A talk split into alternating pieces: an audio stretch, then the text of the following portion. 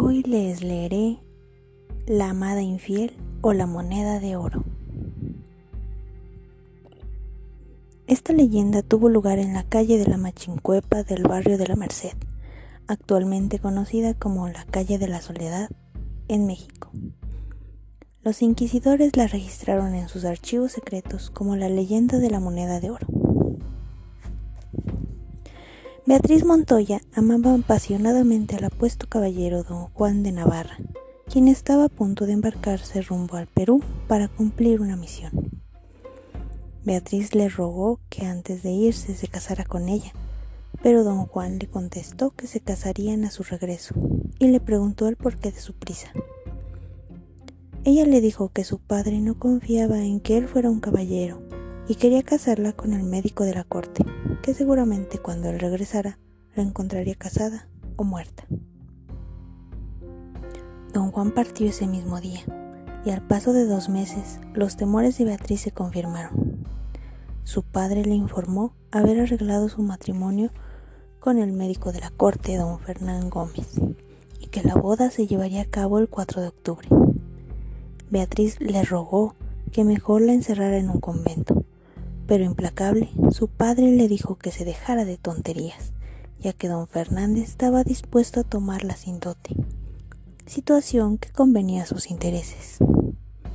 En vano Beatriz le rogó, le imploró y le dijo que ella no amaba a don Fernando. A su padre no le importaron sus sentimientos y le ordenó que en lugar de quejarse tanto, mejor comenzara a preparar su ajuar de novia. Llegó el mes de octubre y la ceremonia nupcial se realizó. Fue una suntuosa boda que ofició el arzobispo y a la cual asistió el virrey.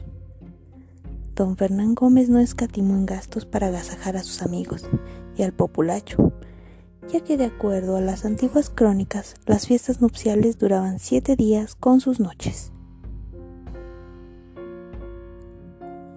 Así pasaron los meses durante los cuales Beatriz no logró enamorarse de su esposo y tampoco consumar su matrimonio. Pero en ella nació una gran admiración hacia él por ser el único médico que lograba sanar a las personas, que otros médicos no podían sanar. En una ocasión, Beatriz le preguntó que cuál era el secreto de su éxito, y Fernán le contestó que tenía un pacto con el demonio. Beatriz le rogó que no dijera esas cosas, y Fernán sonriendo le contestó que solo estaba bromeando. La fama del médico creció día con día. Sus curaciones parecían milagrosas. La gente comenzaba que Fernán era un gran médico y que bien valía pagarle las cantidades exorbitantes que cobraba a los ricos por sus servicios, ya que de igual forma curaba a los pobres sin cobrarles un centavo. Deducían que aquel médico era uno de los hombres más ricos de la Nueva España y que el sótano de su casa guardaba cinco cofres llenos de oro, y también que las alhajas que regalaba su esposa bien podían competir con las de la virreina. Un día se organizó una fiesta a la cual Beatriz no asistió por sentirse enferma.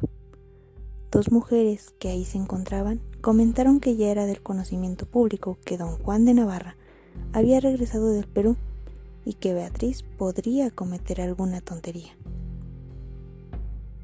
Cierto que Beatriz era una mujer honesta y cualquiera que la conocía hubiera podido meter las manos al fuego por ella. Pero quizá ese mismo fuego podría abrazarla en cuanto supiera del regreso de don Juan. Pasados algunos días, Beatriz seguía enferma y recluida en su alcoba. Su criada Cayetana, mujer de toda su confianza, le informó que don Juan había regresado de su viaje y que deseaba verla para despedirse de ella. Beatriz palideció y le pidió a Cayetana informar a don Juan que no quería verlo. En ese momento, alguien tocó la puerta de su alcoba. Don Fernán, su marido, estaba llegando.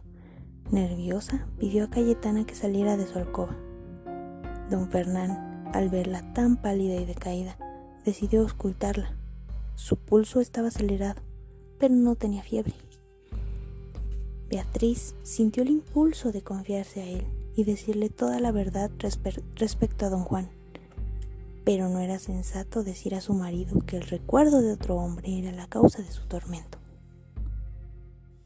Tan mal se sentía que pidió a su esposo que la dejara dormir sola. Don Fernán se ofendió muchísimo. La miró largamente y apartó sus manos de las de ella. Entonces, cuando Fernán se disponía a salir de la habitación, Beatriz corrió a alcanzarlo, le echó los brazos al cuello y le dijo, Por el amor de Dios, no me dejes. Por favor, quédate a mi lado, no te rechazaré más. Fernán la miró intensamente, tratando de adivinar una mentira en sus ojos pero su deseo tan largamente acariciado de hacer la suya sin reservas y sin dudas pudo más que su orgullo lastimado y se quedó con ella. Aquella noche Fernán fue más feliz que nunca.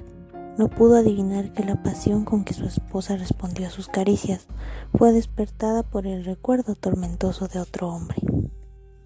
Al día siguiente Fernán se miraba satisfecho y complacido al grado que el mismo virrey notó un cambio positivo en la actitud de su médico de cabecera. Y como el virrey no disfrutaba de buena salud, pidió a Fernán que ese mismo día lo acompañase para viajar a la Villa Rica de la Veracruz. Fernán aceptó pese al gran deseo de permanecer cerca de su esposa. Mientras tanto, en un mesón cercano a la casa, don Juan hablaba con Cayetana la criada de Beatriz, quien le dijo que su ama no deseaba verlo. Pero el muy ladino de don Juan le ofreció una bolsa con tal de que esa noche dejara abierta la ventana de la alcoba de su ama. Cayetana aceptó y fue así que comenzó el drama.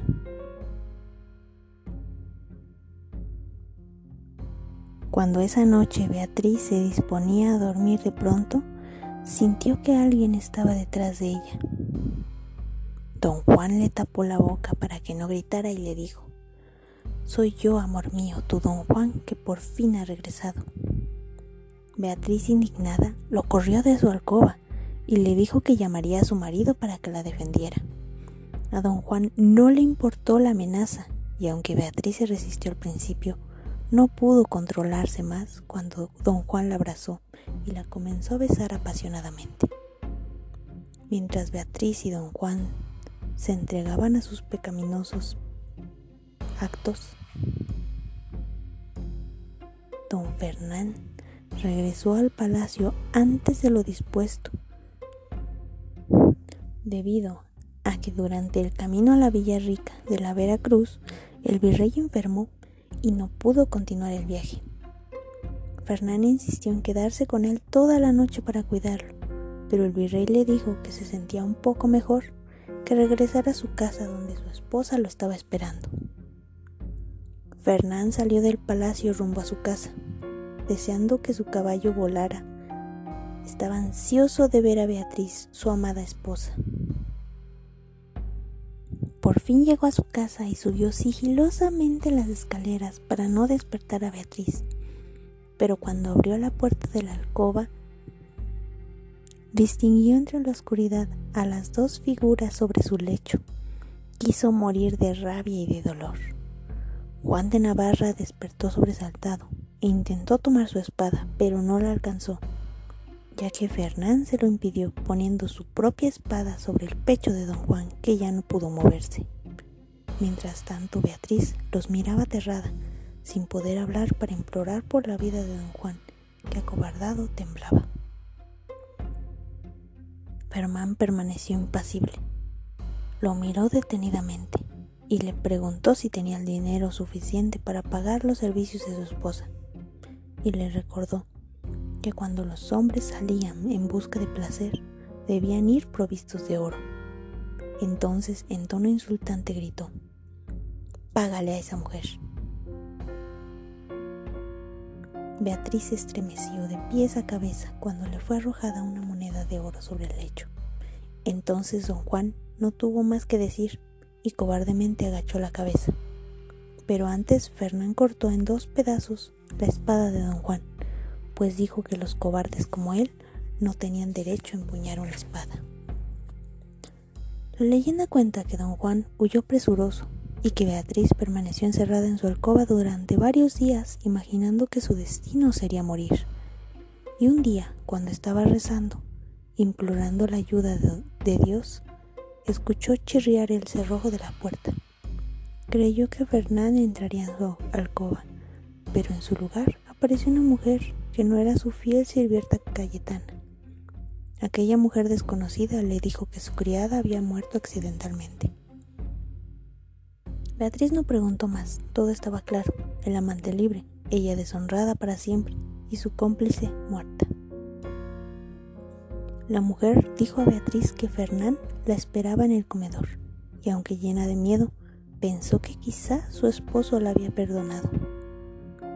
Ya en el comedor, Fernán ordenó a Beatriz que llamara a los criados para que sirvieran la cena, y cuando Beatriz extendió su mano para tirar el cordón con el que se llamaba la servidumbre, vio que su deshonra colgaba del extremo de aquel cordel. Era la moneda de oro. Fernán la había colocado en el cordón para recordarle el pago por su infidelidad. Fernán agresivamente insistió en que jalara el cordón y le dijo, Gracias a Dios ya no necesitamos esa moneda para comer en esta casa. Los días que siguieron fueron una verdadera pesadilla, ya que durante el desayuno, comida y cena, la única frase que Fernán le decía a Beatriz era, Gracias a Dios no necesitamos esa moneda para comer en esta casa. Ese castigo fue la mayor humillación que Beatriz pudo recibir hasta que un día de rodillas le pidió a su esposo que la perdonara, que prefería morir a seguirlo escuchando decir esa insultante frase, que mejor la acusara, la repudiara o que la llevara ante el santo oficio, pero que no la obligara a seguir tocando esa moneda. Fernán continuó atormentándola tres veces al día durante muchas semanas, hasta que Beatriz perdió la razón y terminó ahorcándose con sus propias trenzas según quedó escrito en los documentos del Santo Oficio. Fernando ocultó a la gente el suicidio de Beatriz y la enterró en el Panteón de San Fernando. Siete noches después, cuando tranquilo dormía saboreando su sádica venganza, se despertó al escuchar el metálico sonido de una moneda. Horrorizado, la tomó entre sus manos y sintió que ardía como el fuego de los infiernos. Y desde esa noche, día tras día, cada noche a la misma hora, Fernán escuchó caer la moneda de oro, y cada vez que intentaba agarrarla, la moneda desaparecía. A la quinta semana vio una horrible aparición. Era el espectro de su mujer que tenía una moneda de oro en la mano. El fantasma de su esposa se le apareció diariamente, a veces con la moneda en la mano, y otras veces ahorcada hasta que por fin, después de varios meses de presenciar la noche tras noche, Fernán terminó por volverse loco. La noticia de su locura llegó a oídos del virrey, quien ordenó se le pusiera en manos de Fray Tomás de Gursa. Fernán hasta el momento de su muerte a los 55 años siguió viendo las pavorosas visiones. Cuenta la leyenda que en la vieja casona de la calle de la Soledad, lugar del dramático suceso, a las 12 de la noche, aún se escucha el sonido metálico de la moneda de oro.